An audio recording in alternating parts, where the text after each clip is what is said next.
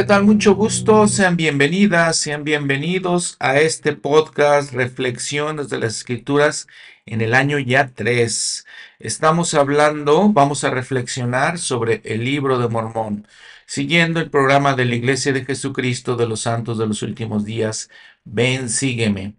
Hoy es un programa muy especial porque tenemos un invitado del que les voy a platicar en un momento. En este episodio vamos a hablar de los capítulos 1 al 5 de Primera de Nefi.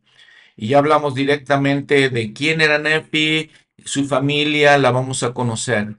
Pero como les digo, tengo un invitado muy especial, un amigo de hace muchos años. Este amigo es Moroni Gaona. Moroni ha sido presidente de Estaca, de la Estaca Lomas Verdes, una este, estaca muy emblemática en la Ciudad de México. Ha sido autoridad de área, coordinador de seminarios, institutos y otros muchos llamamientos que él ha tenido. Muy bienvenido, muchas gracias, un placer estar contigo, Moroni. Hola, ¿qué tal, Juan Ramón? Mucho gusto de estar aquí y agradeciendo la invitación que nos haces muy amablemente. Gracias. Sí, gracias. Este va a ser un deleite, van a eh, darse cuenta de todo lo que sabe de las escrituras y todo lo que nos va a platicar del libro de Mormón. Mira, entonces, Moroni, eh, estamos hablando, empezando el libro de Mormón. Eh, ya platicamos cómo llegó a nosotros, eh, las primeras introducciones, cuando nos dice pues que esta familia, la familia de Ley, viene al continente americano. Y entonces empieza esta narración. Nefi, uno de sus hijos, empieza a platicarnos la historia. ¿Qué nos platicas de todo este contexto del libro? ¿Qué, ¿Qué, está pasando? ¿Cómo es su familia? ¿A qué se dedicaban? ¿De qué trabajaban? Sí, muchas gracias Juan Ramón. Claro que sí. El libro de Mormón conecta con una época bíblica, más o menos alrededor del año 600 a.C. Para este entonces, recordemos que con los tres primeros reyes del Israel unido, de las dos tribus, estamos hablando de Saúl, David y Salomón, tenemos a las doce tribus unidas, más o menos con David en el año 1000 a.C., aprox.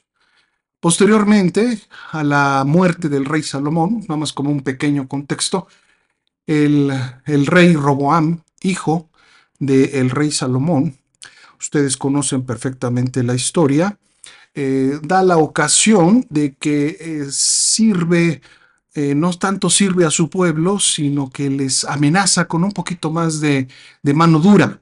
Y entonces, eh, sin entrar en muchos detalles, los representantes de las tribus van con Roboam, le piden que abaje un poquito el peso, la carga administrativa que su padre Salomón había impuesto.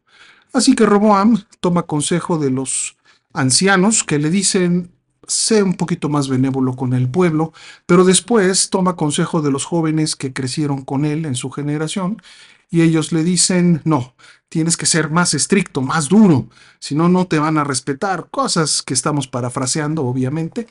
Y finalmente él decide eh, tener un poquito más de peso, más de carga, y entonces les dice, entre otras cosas, si mi padre pues eh, los azotó con, con látigo, yo os, azotaré con escorpiones, hablando de un, un, flagelo mucho más eh, dañino que un, que un eh, látigo normal. Ustedes saben lo que es un, un, escorpión con puntas de hueso o de metal. En pocas palabras, da un poquito más de, de dureza a su administración y entonces 10 de las tribus se retiran para formar un reino nuevo. A partir de entonces tenemos dos reinos, el reino del norte en Israel, eh, llamado así ya, reino de Israel en el norte, y después el reino del sur, que es Judá, con capital en Jerusalén. ¿Por qué menciono esto?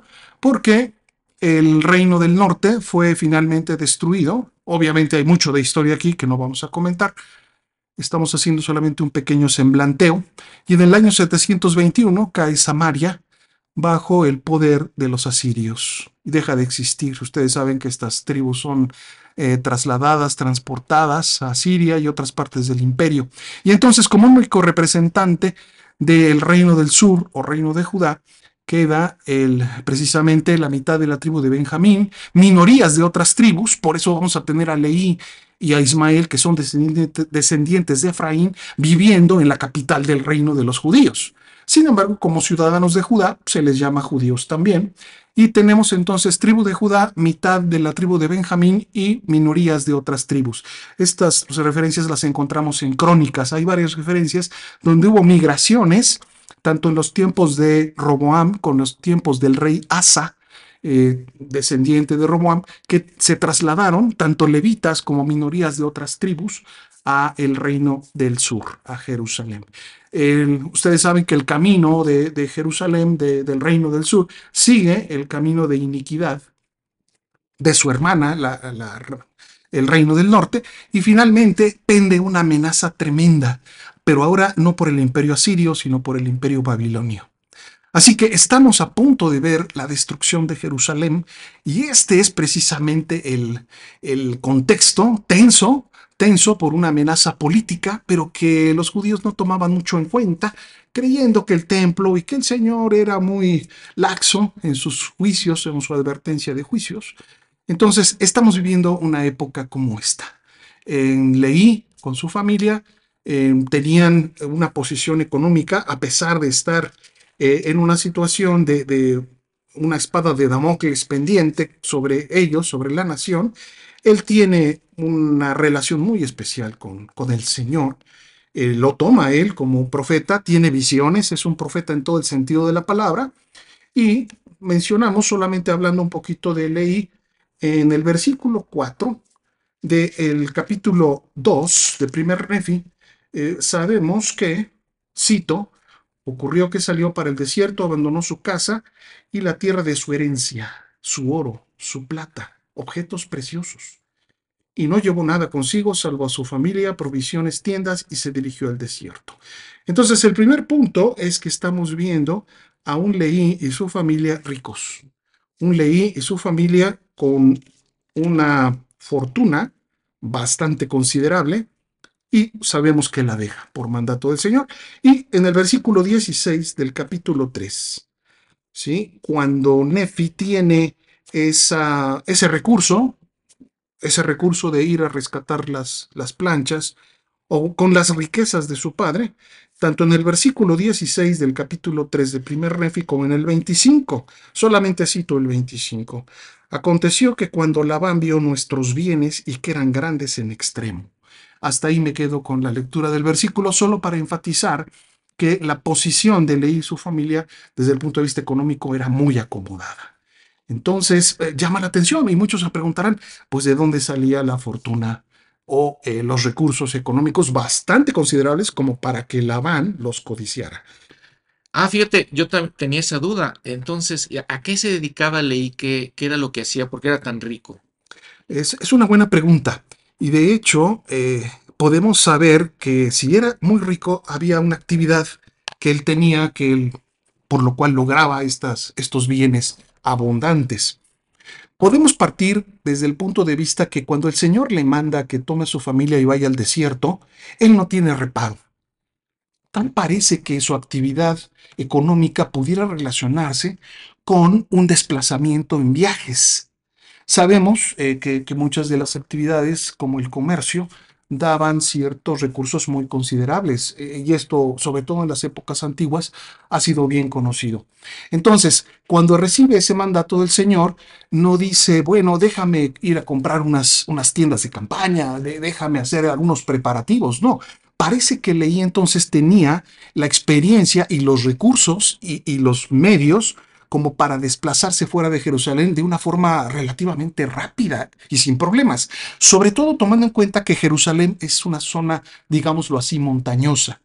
Y entonces algunos animales que servirían para un desplazamiento muy largo, como los camellos, no tendrían en sus pequeñas, eh, eh, en sus, no, no pequeñas, sino en sus patas delicadas, la capacidad de subir áreas montañosas, quizá otro tipo de animales de carga. ¿Sí? Como los, eh, los equinos o, los borricos, por así decirlo. Entonces, tal parece, y los hermanos Hilton, eh, esposo y esposa, eh, Lynn y Hop Hilton, en épocas pasadas, hicieron un, ensayo acerca de a qué pudo dedicarse este, este Leí y su familia. Entonces, tal parece que Leí pudo desplazarse sin, y lo vamos a ver en el relato del libro de Mormón, pudo desplazarse sin mayor problema hasta el Valle de Lemuel. Salió inmediatamente, salió cuando el Señor se lo pidió y pudo desplazarse hasta ese punto. Tan conocida era esa ruta para él que cuando él manda a sus hijos ir por las planchas y posteriormente por la familia de Ismael, entonces los hijos también se desplazan igual de fácil, sin un requerimiento que en un futuro vamos a ver, sin la ayuda de la leona. Entonces, mientras eh, Leí se desplaza al Valle de Lemuel, parece que esa era una ruta donde él podía desplazarse y quizá contactar las caravanas que venían de diferentes partes del Medio Oriente, hacer transacciones, regresar a Jerusalén sin el mayor problema. Pero ustedes van a ver que a partir del Valle de Lemuel, el Señor le proporciona un medio de guía, que conocemos como la Leona, que no necesitó mientras se desplazaba entre Jerusalén y el Valle de Lemuel. Esto parece apoyar entonces que eh, leí se dedicaba al comercio, que era un comerciante bastante eh, bueno, habilidoso, y que podía desplazarse sin mayor problema entre Jerusalén y el Valle de Lemuel. La Leona la ocupan hasta, hasta después, Juan. Entonces, parece ser que esta era una de las fuentes de recursos muy importantes para Ley. Bueno, muy bien. Entonces, muchas gracias por todos estos comentarios. Entonces dice Nefi, hijo de Leí, que nació de buenos padres, recibió, por tanto, alguna instrucción en toda la ciencia de mi padre, y ahorita te pregunto de eso. Y también dice que hace esta relación en el lenguaje de mi padre. También quiero eh, preguntarte de eso del lenguaje, eh, pero habla de que en el primer año de Sedequías, rey de Judá, mi padre leí, dice, había morado en Jerusalén toda su vida, como tú nos has platicado, aún siendo de otra tribu, y llegan muchos profetas ese mismo año profetizando al pueblo que se arrepintiera o la gran ciudad de Jerusalén sería destruida. ¿Quiénes son estos profetas, Moroni? ¿Quién, ¿De quién está hablando? Muy bien. Una de las cosas que menciona Nefi es esa relación que tenía con su padre, recibiendo instrucción. Así que seguramente hacía sus reuniones de ven, sígueme, sus noches de hogar, y parece ser que el idioma egipcio era un poquito más fácil de escribir eh, largas extensiones de, diálogos, ya que tenía la, facultad de ser un poquito más compacto que el idioma hebreo como tal. Eh, el idioma de los egipcios entonces parece ser que esa influencia continúa a lo largo de la escritura futura en el libro de Mormón con el egipcio reformado, que permitía mayores extensiones eh, en cuanto a el poder escribir en las planchas, algo fundamental porque precisamente tanto los anales que iban a traer, que estaban en posesión de Labán, como los futuros anales, tenían que ser una herramienta muy importante para el Señor, de ahí la importancia de esta escritura. Tal parece que el Espíritu fue llevando a leer y, enseñar a sus hijos en estas cosas. ¿Correcto? Algo que llama la atención está en el versículo 4 de 1 Nefi 1. Sucedió que al comenzar el primer año del reinado de Sedequías, rey de Judá, mi padre Leí había morado en Jerusalén toda su vida, llegaron muchos profetas ese mismo año, profetizando al pueblo que se arrepintiera o la gran ciudad de Jerusalén sería destruida. En cuestión de estos eh, muchos profetas, encontramos eh, muchas referencias eh, que nos marca aquí nuestro, nuestro libro eh, de Mormón, como en Segunda de Reyes 17 del 13 al 15, dos Crónicas 36 del 15 al 16, eh, Jeremías 7 del 25 al 26, 35 15 del mismo Jeremías, así como dos Crónicas 11, 16 y 15, 9, que nos habla de la migración de otras tribus, estas dos últimas referencias, de otras tribus que llegan a Jerusalén huyendo de la apostasía del reino del norte. En fin, son muchos detalles. Pero lo que sí llama la atención es que alrededor de la destrucción tanto del reino del norte en el 721 a.C., como en el 600, más exactamente 587, 588, que se tasa o se ubica la destrucción del reino del sur por Nabucodonosor en este caso, se agrupan esos muchos profetas. Entonces, cuando el Señor, en el versículo 4, eh, bajo la inspiración del Señor, se registra en el libro de Mormón que llegaron muchos profetas, podemos hablar de profetas como Abdías en el 590 a.C., Habacuc entre el 605 y 597, Sofonías, un poquito anterior a Habacuc, entre el 640 y 609, todo antes de Cristo, Nahum, entre el 663 y el 612 antes de Cristo, Jeremías, entre el 627 y el 586 a.C., leí que lo ubicamos en el 600 a.C., y una vez que han sido destruida eh, Jerusalén, entonces aparecen en escena Ezequiel y Daniel. Así que todos estos profetas podrían ser, y de hecho son, aquellos muchos profetas que menciona el primer Nefi 1.4. Llama la atención entonces que el Señor empieza a hacer su labor de llamar al arrepentimiento desde épocas tan tempranas como el 663 a.C. con Nahum, y después con Sofonías, que inicia su ministerio aproximadamente, como ya mencionamos, en el 640 a.C. Así que estos profetas hacen esa labor eh, de, de poder llamar al pueblo al arrepentimiento. Finalmente, finalmente, ustedes saben que Jeremías tiene un papel muy importante tanto antes de la destrucción de Jerusalén como en los pocos años posterior a eso. Así que, solamente como último comentario, Juan Ramón, tendríamos a Jeremías como un profeta muy sufrido, por cierto, en Jerusalén misma. Ezequiel a orillas del río Quebar, es decir, cuando el grupo grande de judíos fueron llevados ya a Babilonia, a orillas del río Quebar, y ahí está entonces Ezequiel. Y Daniel le toca estar no con el pueblo, como Ezequiel, sino en la parte de los reyes, en la parte de las cortes. Así que tenemos tres profetas muy característicos. Jeremías en Jerusalén, Ezequiel en los desterrados del río Quebar con el pueblo en general, y Daniel como un profeta también contemporáneo de los dos anteriores, dentro de la corte del rey primero Nabucodonosor y de otros reyes posteriores. Pero Leí tiene una encomienda especial. Leí es, digamos, señalado por el Señor para llevar a su familia, junto con la de Ismael posteriormente, a la tierra de América, una tierra escogida sobre todas las demás. Pero podemos ver que ese ley fue parte de este grupo de profetas que nos menciona este versículo 4. Híjole, pues son unas cosas muy, muy interesantes. Ahora entonces, dice el versículo 5 que mientras iba por su camino, eh, Leí oró al Señor con todo su corazón a favor de su pueblo, porque sabía obviamente que iba a ser destruido. Y mientras estaba orando, sobre una roca apareció un pilar de fuego. Y mucho fue lo que vio y oyó, se estremeció y tembló extremadamente por las cosas que vio y oyó. Eh, algo me platicabas del pilar de fuego. ¿Qué, qué, qué, tiene que ver este pilar de fuego? ¿Por qué un pilar de fuego? En el versículo 6 de 1 Nefi 1 tenemos la descripción en la manifestación celestial que leí recibe, de que sobre una roca, que es un símbolo de Cristo, aparece un pilar de fuego. Quizá eso nos lleve a recordar tanto el Éxodo, cuando eran guiados, ¿verdad?, en la noche, con el pilar de fuego, pero que las referencias que nos da nuestro libro de Mormón, entre otras, nos lleva a José Smith Historia, versículo 16, y entonces, ¿qué, es lo que describe José Smith como algo símil, un símil de ese pilar de fuego que describe el libro de Mormón?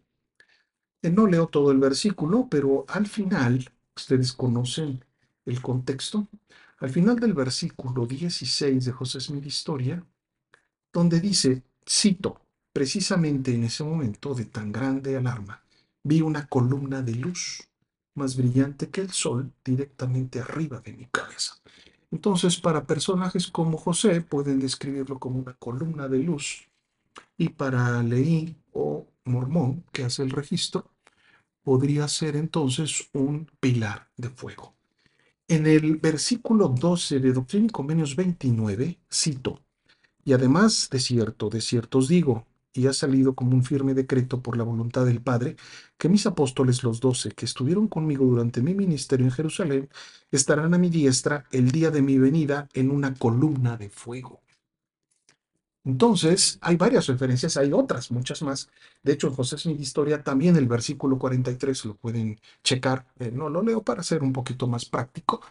Eh, siempre estas manifestaciones de, de luz, unos como pilar de fuego, otros como columna de luz o columna de fuego, eh, tal parece que es eh, uno de los señales donde la presencia del Señor o sus enviados pueda estar ahí. Eh, también en la descripción de José, cuando lo visita el ángel Moroni, que se llena el cuarto de, de luz, da sus mensajes y al final, cuando se, se retira el ángel Moroni, tal parece que esa luz se concentra alrededor de su persona y surge como un tubo de luz en el cual asciende Moroni. Esto podría ser también ese pilar de fuego. No sabemos qué, más pudo verle ahí o qué experiencia tuvo. Eh, el relato es, es muy corto pero seguramente la manifestación fue de tal magnitud que cuando llega a su casa es dominado por el Espíritu. Y recordamos que el profeta José, después de una manifestación celestial, llega sin fuerzas, llega dominado, llega eh, este, casi desmayado, ¿verdad?, a, su vivienda, y entonces eh, tiene una visión eh, muy parecida que concuerda con, con otras manifestaciones de otros profetas. Híjole, muy interesante, ¿no? Y entonces dice que, como tú nos platicabas, Leí llega a su casa dominado por el espíritu. Nos comentabas que José Smith tuvo una experiencia muy similar y está en eso cuando tiene una visión eh, de todo esto. Y en esa visión ve al Salvador y ve a doce con él. ¿Qué nos puedes platicar de todo esto? Bueno, sabemos que de hecho el título correcto del libro de Mormón es Otro Testamento de Jesucristo y siempre me ha llamado la atención, Juan Ramón, que desde el primer capítulo de Primer Nefi 1 tenemos una referencia al Salvador, precisamente, ¿verdad? Uno que descendía del cielo, Otros doce que lo acompañaban y eh, precisamente está hablando de nuestro Salvador Jesucristo y su ministerio. Así que me encanta que podamos tener la referencia del Salvador y que reafirman del versículo 19 del mismo capítulo 1.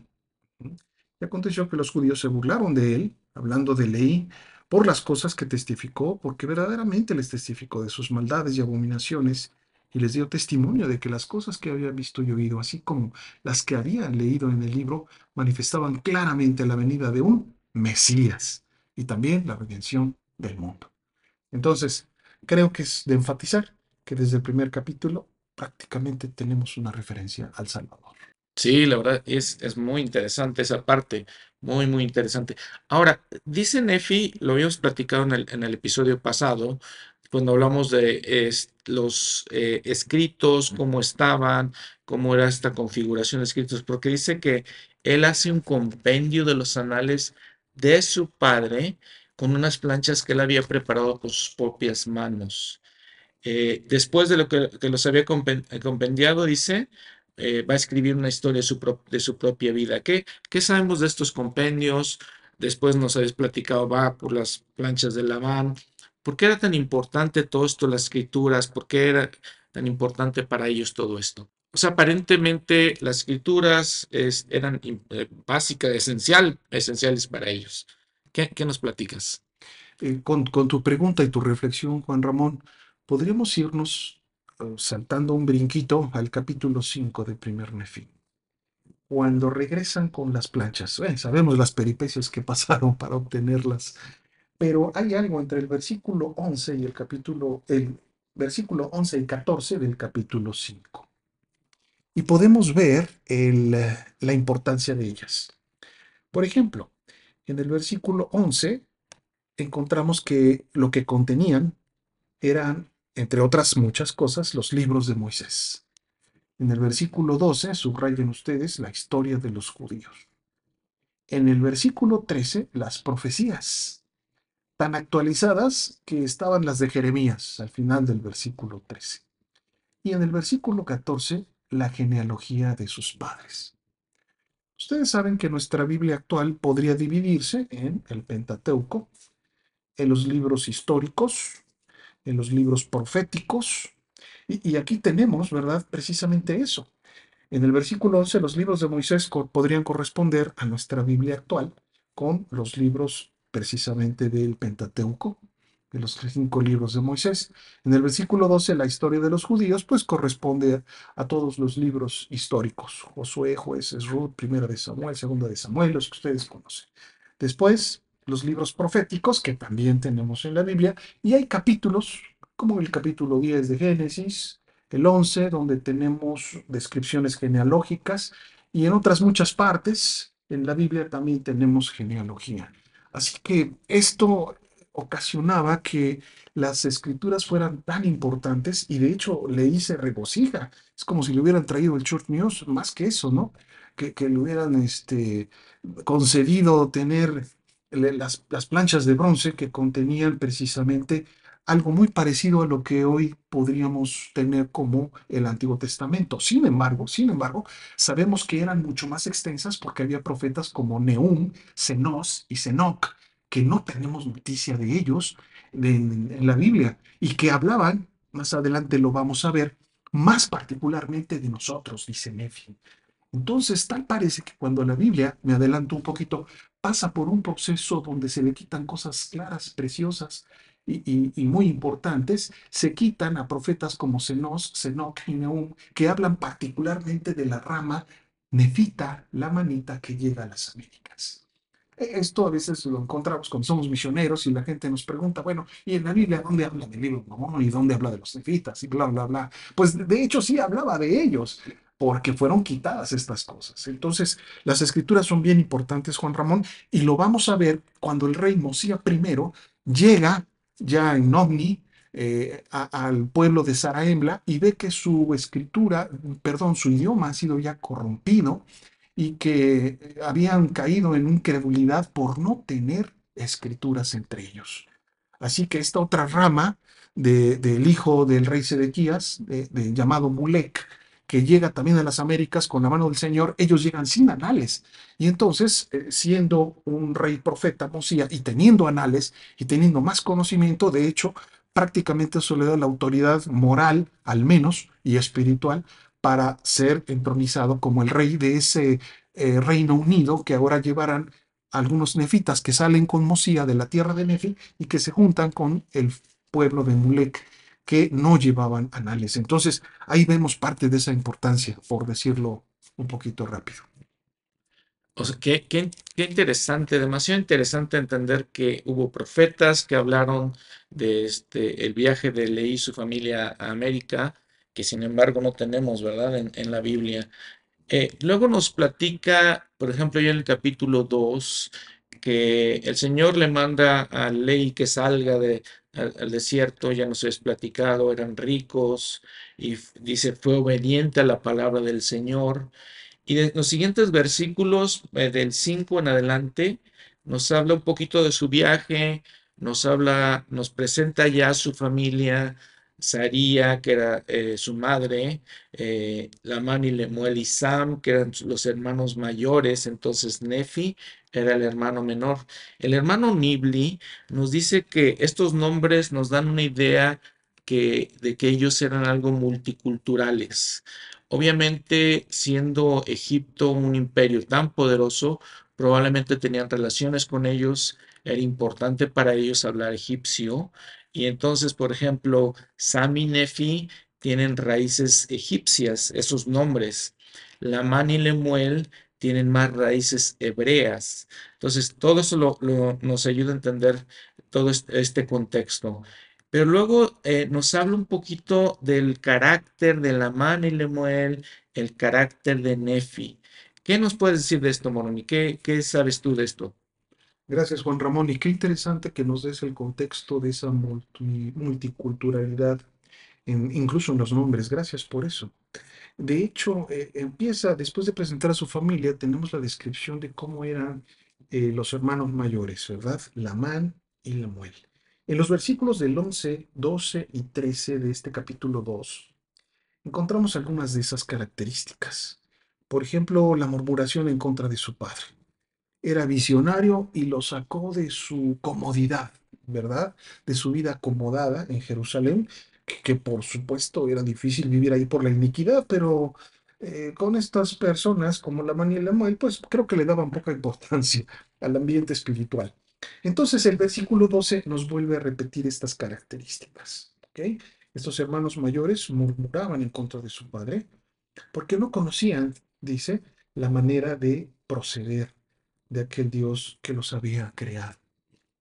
Y esto me lleva a recordar a Juan 17.3, porque esta es la vida eterna, que te conozcan a ti. Así que el no conocerlo incluía lo que dice el versículo 13. No creían. No creían tampoco que aquella gran ciudad pudiera ser destruida. O sea, no creían a los profetas. Y, y la descripción final del versículo 12 creo que lo resume todo. Semejantes a los judíos que estaban en Jerusalén y que procuraban quitarle la vida a su padre. Encontré varias referencias a lo largo de la historia del primer Nefi, donde no es la única ocasión que los hijos tratan de matar a su padre. Es terrible, es terrible. En primer Nefi 7, 16, 19, en 1 Nefi 17, 44 y 48, y 1 Nefi 16, 37, son otras ocasiones en que tratan de quitarle la vida. Ya contamos como cuatro. Correcto. Ahora, el contraste, el contraste entre la mano y la muel, de los versículos 11 al 13, y el contraste de la actitud espiritual de Nefi, lo encontramos solamente en el versículo 16 y 19. Nefi, siendo muy joven, no sé, me encanta imaginar a qué se referiría la descripción de muy joven.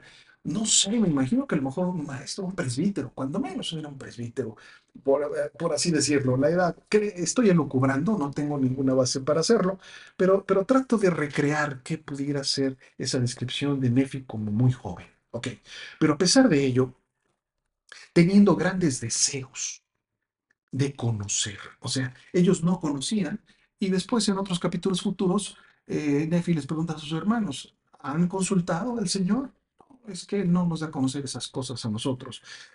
A, diferencia de esta actitud de la Manila Muel, él tenía deseos de conocer. ¿Conocer qué? Los misterios, los misterios del Señor. Y después clamé. O sea, no se conformó con tener el deseo, era una persona que oraba. Como respuesta, el Señor enterneció su corazón, de modo que creyó. E, e, esa, esa credulidad eh, esa fe de Nefi creo que se vio engrandecida, fortalecida como un don de Dios después de que él tuvo deseos y que amó. Y entonces, eh, él en el versículo 19 se nos dice que es bendito a causa de su fe porque ha buscado diligentemente y de corazón y, humildad al Señor. Entonces, ven ustedes las características. Eh, creo que podemos hacer ese, esa balance, ¿no? Analizamos versículos del 11 al 13 del capítulo 2 y el versículo 16 y 19 en cuanto a Nefi, los primeros que mencionó respecto a la y Lemuel, y tenemos ese, eh, e, esa descripción comparativa incluso de cómo eran desde el punto de vista espiritual la y Lemuel por un lado y Nefi por el otro. Y la verdad que sí, híjole, esa es una reflexión muy importante para todos nosotros, entender eso, queremos, buscamos al Señor, clamamos por entender las cosas que a veces no entendemos de la vida, de la iglesia, de nuestro testimonio. Aquí eh, nos explicaste perfectamente esa diferencia. Y luego después, entonces, habiendo sido Nefi diferente a sus hermanos, le dice el Señor, bendito eres tú, Nefi, a causa de tu fe porque me has buscado diligentemente con humildad de corazón, una escritura, un versículo que nos, ya nos habías comentado. Después les dice, según guardéis mis mandamientos, prosperaréis y seréis conducidos a una tierra de promisión. Los lleva el Señor entonces a nuestro continente, el continente americano, y le dice a Nefi que eh, este, él será puesto por gobernante y maestro de sus hermanos. ¿Qué nos, qué nos puedes platicar de esto, Moroni? E, esta es una declaración del Señor que se cumplió con toda, con toda la, las de la ley, por así decirlo. ¿Ok? Para ahondar un poquito en este punto, vamos a adelantarnos tantito, si me permites, Juan Ramón, al capítulo 3. Al menos encuentro dos ocasiones donde el Señor le da a la man la capacidad, la oportunidad, la invitación a erigirse como un líder. En el capítulo 2 que tú estás mencionando, versículo 22, gracias por ese, ese punto, Juan Ramón, el Señor le dice, serás puesto, es algo futuro, como diciendo, déjame ver si la man responde, déjame ver de qué manera. Y esto lo encontramos, entre otros, en el versículo, vamos a verlo, 1, 2 y 5 del capítulo 3. Ven ustedes. Versículo 1. Aconteció que después de hablar con el Señor, yo, Nefi, volví a la tienda de mi padre. O sea, el Señor, el, el, el Nefi acababa de hablar con el Señor. ¿Con qué se encuentra Nefi al regresar? Sucedió que me habló diciendo, su papá, he aquí he soñado un sueño en el que el Señor me ha mandado que tú y tus hermanos volváis a Jerusalén. Y entonces le dice en el versículo 5, he aquí tus hermanos murmuran, diciendo que lo que yo les he requerido es cosa difícil, pero no soy yo, etc.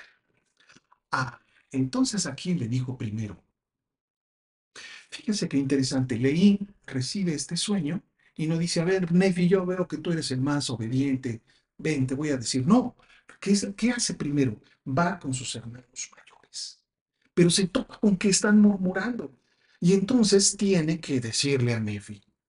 Pero Nefi, ¿con quién acababa de hablar en el versículo 1? Con el Señor. Ustedes se preguntan, ¿por qué el Señor no le adelantó a Nefi? Ya que se lo iba a comentar a su papá. ¿Por qué no le adelantó a Nefi? Oye, fíjate que, pues Nefi ya en caliente, pues, ¿por qué no vas por las planchas? Le voy a decir a tu papá que te diga. El Señor está respetando la línea de autoridad, por así decirlo, que por derecho le correspondía la, a la mano. La primogenitura, ¿no? Primogénito, correcto, Juan Ramón. La ley de la primogenitura. Pero aquí vemos en el versículo 5 que lo que hace Leí es primero decirse a los, a los mayores. Otro punto, el Señor no le adelanta nada a Nefi de esta situación. Entonces el Señor mismo está respetando y Leí está respetando. Entonces este es un punto muy importante. ¿Cuál es la segunda oportunidad? La segunda oportunidad es cuando van por las planchas y se dirigen a Labán. Y entonces ustedes saben que pues nadie quería ir con Labán, ya que los anteriores intentos pues había sido bien difícil de esta situación. Y entonces en el versículo 11 echamos suertes para ver a cuál de nosotros iría a la casa de Labán. ¿Y quién creen que fue el suertudo? Sucedió que la suerte cayó sobre La la mano. Correcto. En lo personal, ustedes van a encontrar en varias partes de las escrituras que el echar suertes no era una cuestión eh, superflua. De hecho, era una forma aprobada para encontrar la voluntad del Señor o al menos su aprobación en ciertas decisiones. Esto lo podemos también encontrar en el libro de Hechos. Cuando había dos candidatos para ocupar el lugar que Judas había perdido, tenían a dos candidatos. ¿ok? Y la suerte, ya sabemos sobre quién cayó, y eh, al echar suertes es como escogen al nuevo apóstol. En, la sección 102, cuando habla del sumo consejo, ustedes también pueden ver que se echan suertes para encontrar quién va a tomar la palabra. Entonces, esto no era algo este, muy superficial o, o- o- ni siquiera impropio. Era parte de ver la forma en que el Señor podía manifestar su voluntad. Y la suerte cayó sobre la mano. Y sabemos lo que ocurre, ¿verdad? Ante las amenazas de Labán, te voy a matar, pues dice, ahí muere. Y entonces ya quieren regresar a Jerusalén. Y, y ven ustedes, el, aunque recordamos mucho el primer Nefi 3.7 como algo muy loable, y es una escritura que conocemos perfectamente, iré y haré, a mí me encanta el 15, me encanta relacionar el 7 con el 15. Pero he aquí, yo les dije, así como el Señor vive y como nosotros vivimos, no descenderemos hasta nuestro Padre en el desierto hasta que hayamos cumplido lo que el Señor nos ha mandado. Esas declaraciones son prácticamente juramentos. Así como el Señor vive y como nosotros vivimos. O sea, Nefi está diciendo, no hay forma de regresar sin las planchas. Lamán, por favor, ¿qué estás diciendo?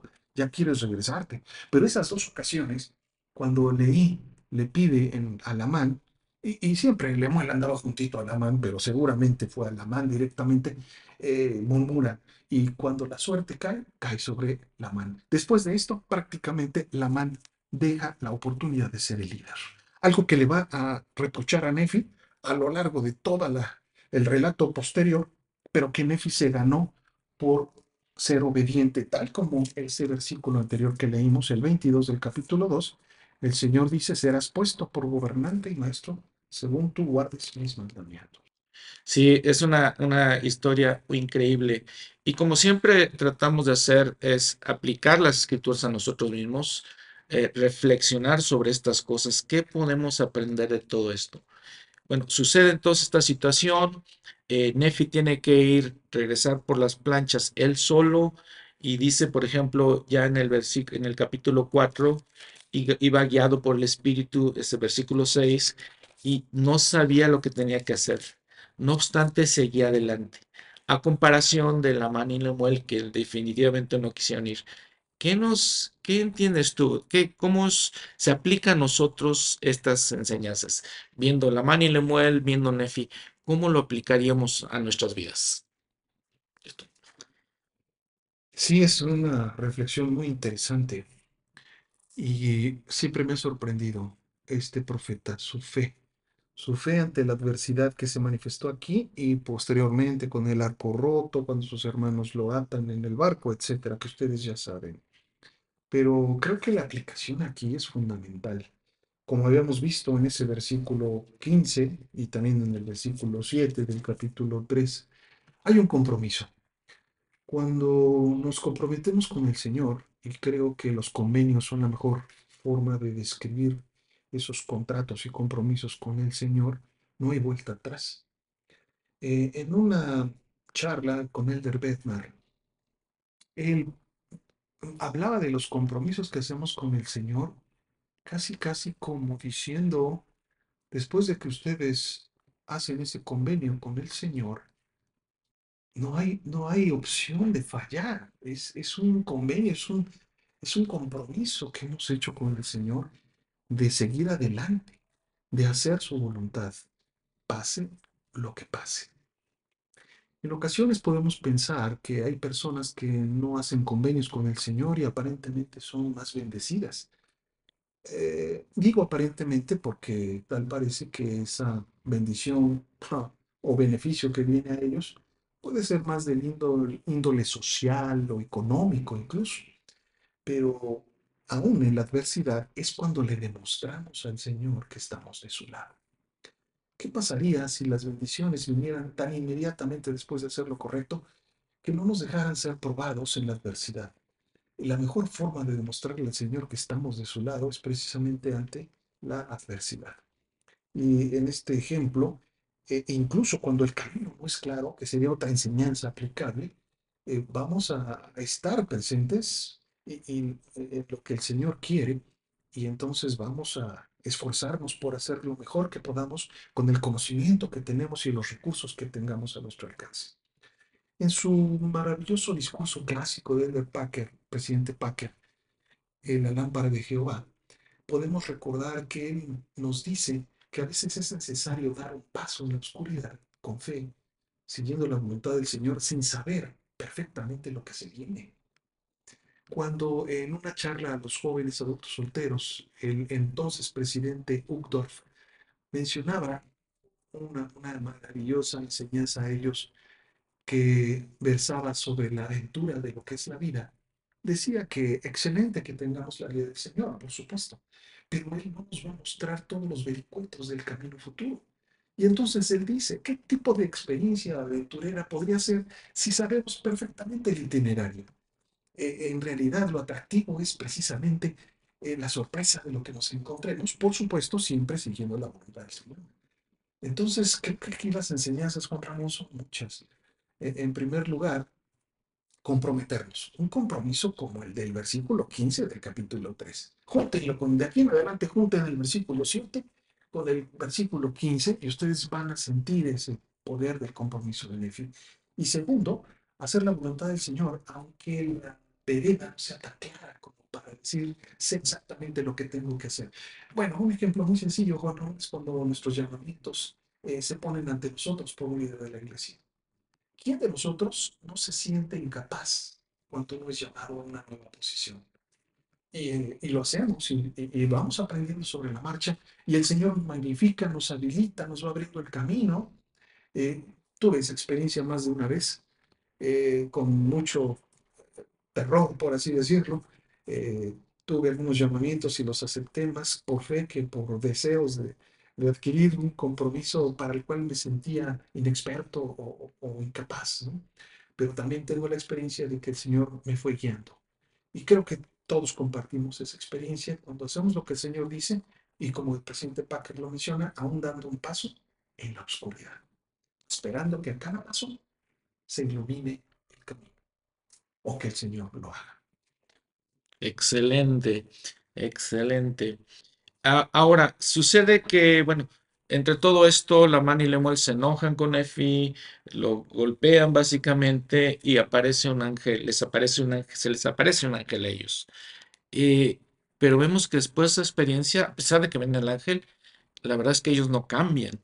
¿Por qué, si tienen esas, una señal tan grande, por qué no cambiaron la man y Lemuel? ¿Qué, qué, qué entendemos de eso de las señales, nuestro testimonio? ¿Qué, qué tendrá todo, todo eso que ver? En las enseñanzas del presidente Joseph Fielding Smith, que se encuentran en su obra de Doctrina de Salvación, en el tomo 1, en el tercer capítulo que habla sobre el Espíritu Santo, nos dice que las experiencias de los sentidos físicos no son tan poderosas como las manifestaciones del Espíritu Santo. Cito, parafraseo, más bien las palabras del presidente Philip Smith, que se entreteje en las fibras de nuestro ser las verdades que testifica el Espíritu Santo que dejan una huella indeleble, imborrable, más que los sentidos físicos, que pueden, con el paso del tiempo y sobre todo con la desobediencia o iniquidad, desvanecerse en nuestra memoria espiritual. Pero las impresiones del Espíritu Santo son indelebles. Así que creo, Juan Ramón, definitivamente que esto es un, un testimonio del Espíritu Santo que cuando nos hacemos dignos de su influencia o de, de su testimonio en nuestros corazones, no hay forma de negarlo. Es otro tema, pero sabemos que negar al Espíritu trae consecuencias terribles. Pero esta es una manifestación tan inequívoca.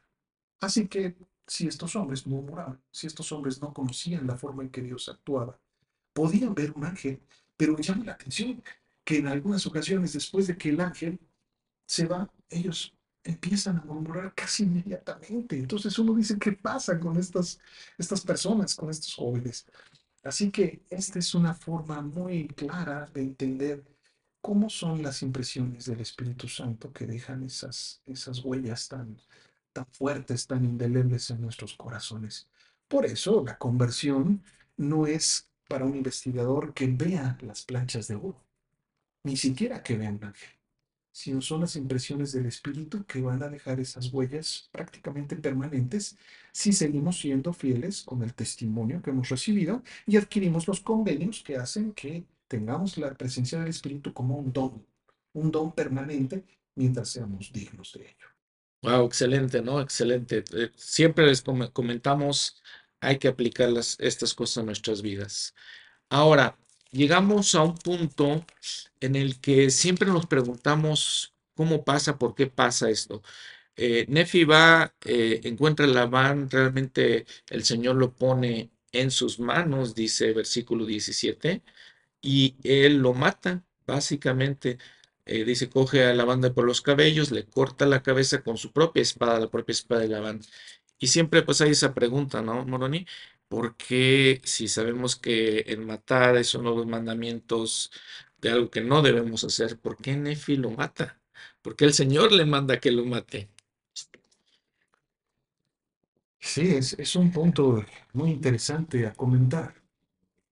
Y algunos investigadores, cuando empiezan a leer el libro de Mormón y se topan con esto, surgen muchas dudas, preguntas, interrogantes o incluso eh, una predisposición eh, mala con respecto a, o incorrecta más bien, con respecto a cómo el Señor es capaz de dar estas órdenes, ¿no? Y, por qué Nefi lo hizo. Bueno, eh, llama la atención que prácticamente desde la Biblia, en Génesis, el mismo Salvador ya en el Nuevo Testamento le dice a Pedro que guarde su espada porque el que mata espadas tendrá la misma suerte, parafraseando. Bueno, este, hay, hay precisamente eh, la oportunidad de ver que el Señor es dueño de la vida, es dueño de esto, y hay varias referencias en el mismo libro de Mormón que podemos citar al respecto. Vamos al versículo 29 del capítulo anterior, el capítulo 3. Leo las, la última parte, la, la segunda parte del versículo 29. Cito, ¿no sabéis que el Señor ha escogido para ser gobernante sobre vosotros? Dice el ángel a Labán y Lemuel. Y esto a causa de vuestras iniquidades. He aquí subiréis de nuevo a Jerusalén, y el Señor entregará a Labán en vuestras manos. Ok. Entonces, ¿quién decide la muerte de Labán? ¿Nefi? No. Lo decide el Señor. Entregará a Labán en vuestras manos. Versículo 11 del capítulo 4. Y el Espíritu me dijo, he aquí el Señor lo ha puesto en tus manos. Sí, y yo también sabía que había intentado quitarme la vida y que él no quería escuchar los mandamientos del Señor y además se había apoderado de nuestros bienes. Y en el versículo 17, y además sabía que el Señor había puesto a Labán en mis manos para este fin, que yo obtuviese los anales de acuerdo con sus mandamientos. Y también el Espíritu le dice a Nefi que si no lo hace, de hecho sería mejor que un hombre muriera más que una generación pereciera en la incredulidad. Entonces, aquí la decisión de retener las planchas, incluso con intento declarado de asesinar a los hijos de Leí, Labán estaba impidiendo la obra del Señor de una manera obstinada. Así que debemos entender que el Señor, que es el dueño de la vida, es el único que puede indicar cuando termina nuestra vida, puede dar de diferentes formas eh, aquellas indicaciones de que una persona debe dejar de, de vivir, sobre todo cuando ha sido un asesino. Y, y, no creo en lo personal, permítanme lucubrar un poquito. No creo que haya sido el primer intento de la banda de sangre. Si tenía hombres a su cargo, decían la mano y Lemuel, más de 50, pues no sé, a lo mejor era el del Ministerio Público, a lo mejor era el jefe de la policía local, sí. ¿no? estoy elucubrando, pero lo que sí sé es que este hombre no era un hombre justo y, y, es muy probable, muy probable que no haya sido la primera sangre a derramar la que intentó hacer con los hijos de ley. Así que todo esto hace que por ley, por ley, y eso es una ley eterna. Cuando Jesucristo viene, suaviza las cosas por su misericordia, pero la ley si ustedes ven el capítulo, en la sección 98 de Doctrina y Convenios, que vienen tres leyes, la ley de la represalia, la ley de la guerra y la ley del perdón, nos dice el Señor que una persona puede tomar la vida, igual que la sección 134 de Doctrina y Convenios, que habla sobre los gobiernos, eh, puede el Señor mandar y el hombre está justificado. Vean ustedes, voy a citar solamente un versículo, uno solo, de la sección 98 de Doctrina y Convenios. Bueno, cito dos para darle un poquito de contexto. Sin embargo, está en vuestras manos.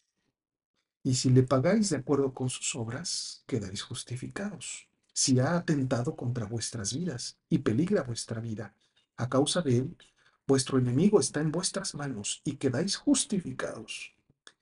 Vean el 32 y correlacionenlo con este versículo del capítulo 4 de primer Nefi.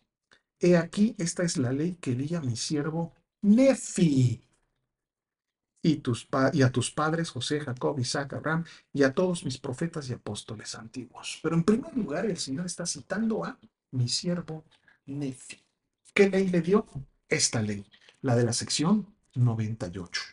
Entonces, un mandato del Señor y un beneficio para futuras generaciones de innumerables hijos de Dios que esperaban tomar sus tabernáculos de carne y tener las planchas para ser edificados y salónica. Muy bien, entonces eh, Nefi obtiene las planchas de planchas de bronce, eh, llegan con sus padres otra vez.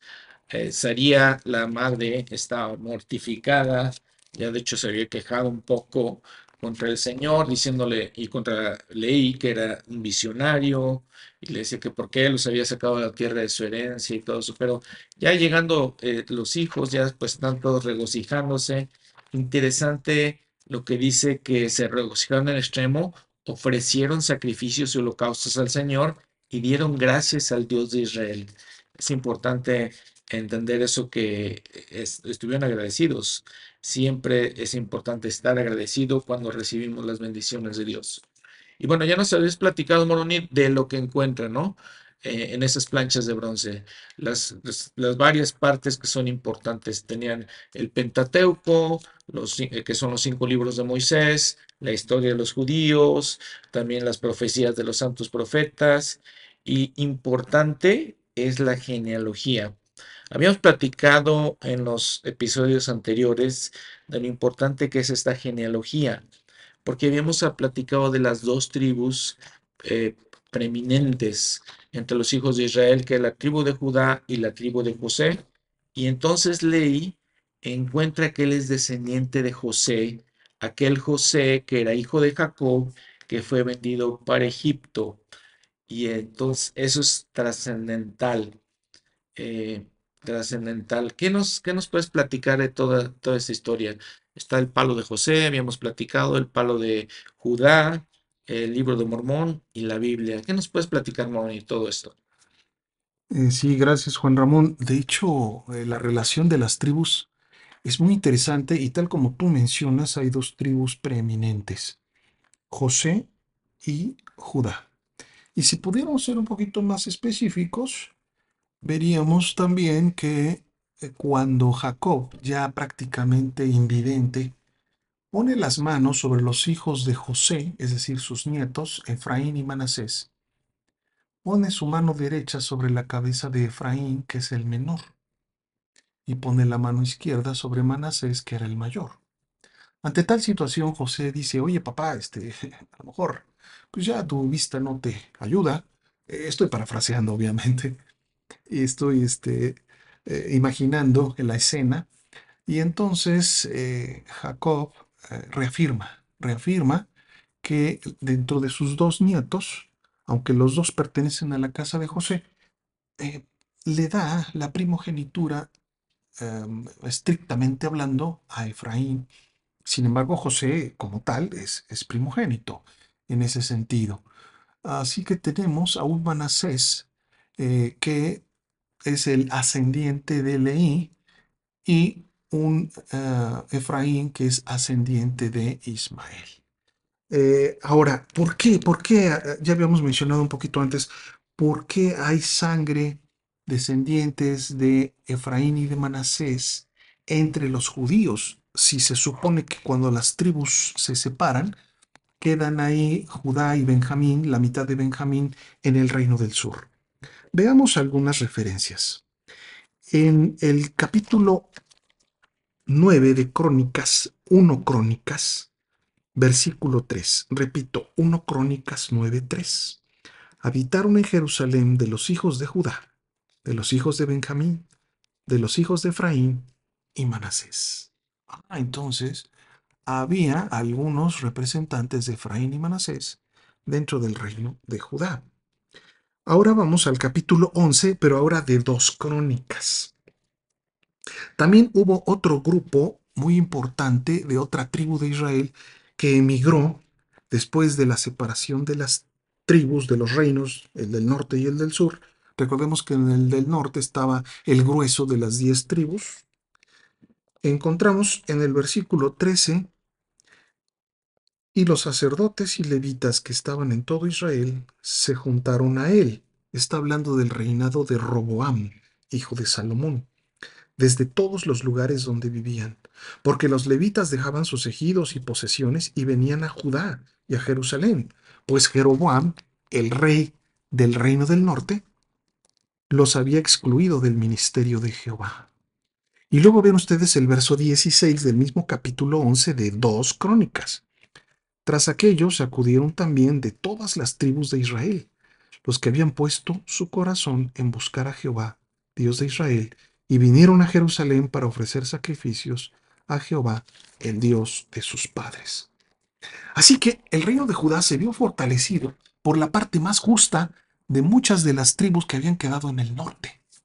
Por eso vamos a encontrar a un Leí y a un Ismael que pertenecen a la casa de José y viven en la capital del reino de los judíos, es decir, de Jerusalén. Entonces creo que es lo primero que podríamos mencionar al respecto, que ellos se encuentran ahí. Ahora, eh, ¿dónde está alguna referencia que nos hable de esta primogenitura? Vamos a Jeremías 31, versículo 9. En Jeremías 31.9 encontramos la siguiente referencia. Irán con lloro, mas con misericordia los haré volver, y los haré andar junto a arroyos de aguas, por camino derecho en el cual no tropezarán, porque soy a Israel por padre, y Efraín es mi primogénito. Entonces ahí está declarado en Jeremías que el hijo de José, llamado Efraín, es el primogénito. Así que fueron las tribus más poderosas y más representativas. Podríamos resumir de la siguiente manera. Y esto está en el capítulo 49 de Génesis. Ahí tenemos las bendiciones patriarcales, igual que en el capítulo 33 de Deuteronomio, las bendiciones patriarcales de las dos tribus. Y en el caso de Judá, se le da el cetro. Es decir, que Judá, por derecho, reinaría en el aspecto político. Sin embargo, Jesucristo, como un descendiente de la tribu de Judá, el león de Judá, sería un reino solamente físico, sino espiritual. De hecho, si no hubiera sido por la invasión romana, en la época del Salvador, Jesucristo debería ser el heredero al trono, físicamente hablando, del trono de Judá. Y lo es espiritualmente también. Y en el caso entonces de Efraín o de la casa de José, en este caso, le correspondería una primogenitura también con respecto a sus hermanos. Así que de ahí viene la importancia o la preponderancia de estas dos tribus. Dejando un poquito de lado la parte de Jesucristo que ya comentamos, Judá se encargaría del reino político y Efraín de la primogenitura desde el punto de vista espiritual. Por eso, si nos adelantamos un poquito, el recogimiento de estos últimos días fue a la casa de Efraín prácticamente, que estaba esparcida entre las naciones gentiles. Allá por el 1947-48 hay un discurso de Gaona donde el entonces asistente del presidente eh, George Albert Smith, estoy hablando del primer presidente de la primera estaca en México, eh, Harold Brown, que también fue el primer el presidente del Templo de México, habla de un discurso maravilloso que se llama Efraín esparcido entre los gentiles. Así que cuando José Smith manda a los primeros misioneros, sobre todo a la parte norte de Europa, Inglaterra, países escandinavos, norte de Alemania, lo que está haciendo es recogiendo a la sangre de Efraín que fue esparcida entre estas naciones. Y ellos vienen a América, la mayoría de ellos, para ser los miembros de la iglesia que responden a ese llamado de sangre que ya existe desde que ellos, desde tiempos inmemoriales, el Señor decreta que serán el primogénito en Israel. Por eso tenían que ser los primeros en ser recogidos dentro de esta última dispensación, pero eso es todo, un, tema. Pero podemos decir que llama mucho la atención que el Señor haya traído a América no a un judío justo, pudo haberle dicho a Jeremías, tú y tu familia vengan hacia América. No. Eh, de hecho, Jeremías, chequen esto, no era ni siquiera judío. Jeremías era levita. Hay algunos profetas del Antiguo Testamento, de los más renombrados, que son levitas, como Zacarías, como Jeremías, como Ezequiel, que se les dice judíos porque están dentro de la nación de Judá, pero son de sangre levita. Eh, de hecho, Jeremías era de un pueblo llamado Anatot, que era una ciudad de levitas, de, descendientes de, la, de esta tribu de Leví. Así que el Señor llama a América descendientes de José, porque también eso está en su bendición patriarcal, del capítulo 49 de Génesis, donde la descendencia de José llegaría a un lugar traspasando el muro, el muro de agua. Ya estaba siendo profetizado que vendrían a América descendientes de José, tanto de la rama de Efraín como de la rama de Manasés. Pues excelente. En el último, los últimos versículos del capítulo 5 dice primero que mi padre y yo, Ley y Nefi, habíamos guardado los mandamientos que el Señor nos había mandado y habíamos obtenido, habíamos obtenido los anales. Dice, los escudriñamos y descubrimos que eran deseables, sí, de gran valor para nosotros, por motivo de que podríamos preservar los mandamientos del Señor para nuestros hijos. Bueno, una última pregunta. Ellos dicen que eran de gran valor para ellos. Las escrituras. ¿Qué valor deberemos tener nosotros, eh, deberíamos darle nosotros a, las escrituras? ¿Qué, Muchas gracias por esa pregunta que nos lleva a tanta reflexión. El profeta Kimball dijo, cuando me siento que los cielos están alejados. Y yo no sé si alguna vez el presidente Kimball sintió el cielo alejado de él. Así es. Pero dice, lo, lo que hago es sumergirme en las escrituras y la distancia se acorta y vuelve el espíritu. Lo parafraseo, no son las palabras exactas. Pero me llama la atención esa fuerza de atraer a los cielos a través de las escrituras. de hecho, en conferencias recientes se nos ha exhortado y enseñado que a través de las impresiones del Espíritu, a través de las escrituras y a través de las palabras de los profetas vivientes, precisamente es como podemos seguir el camino correcto, no ser desviados, no ser engañados y poder perseverar prácticamente hasta el fin con la guía de las escrituras. Em, quisiera compartir eh, algunas frases muy cortas. El presidente Benson, trabajamos mucho para elevar la asistencia a la reunión sacramental, para tener más jóvenes en la misión, más matrimonios en el templo. Todas estas áreas de actividad aumentarán automáticamente si los miembros se sumergen en las escrituras individualmente y como familia en forma regular. Podría mencionarles otras muchas declaraciones de profetas y apóstoles modernos que hablan no de leer, ni siquiera de escudriñar. Hablan de sumergirse en las escrituras. Pero la declaración del presidente Benson la quise compartir porque a veces como líderes queremos que más de nuestros jóvenes sientan el ardor de ir a una misión, deseamos que más de nuestros matrimonios se sellen en el templo, deseamos que haya más enviadores de nombres eh, al templo para la obra vicaria. Todo esto se lograría, todo, si tan solo los miembros se sumergen en las escrituras individualmente y como familia en forma regular. Si yo fuera un obispo, si yo fuera un presidente de quórum, si yo fuera una presidenta de la sociedad de socorro, si yo fuera el maestro de escuela dominical, exhortaría, enseñaría, testificaría que si cada uno de mis hermanos y hermanas se sumergen en las escrituras de una forma seria, constante. Y, tenemos varias herramientas como Ven, Sígueme, como seminarios, institutos, etc.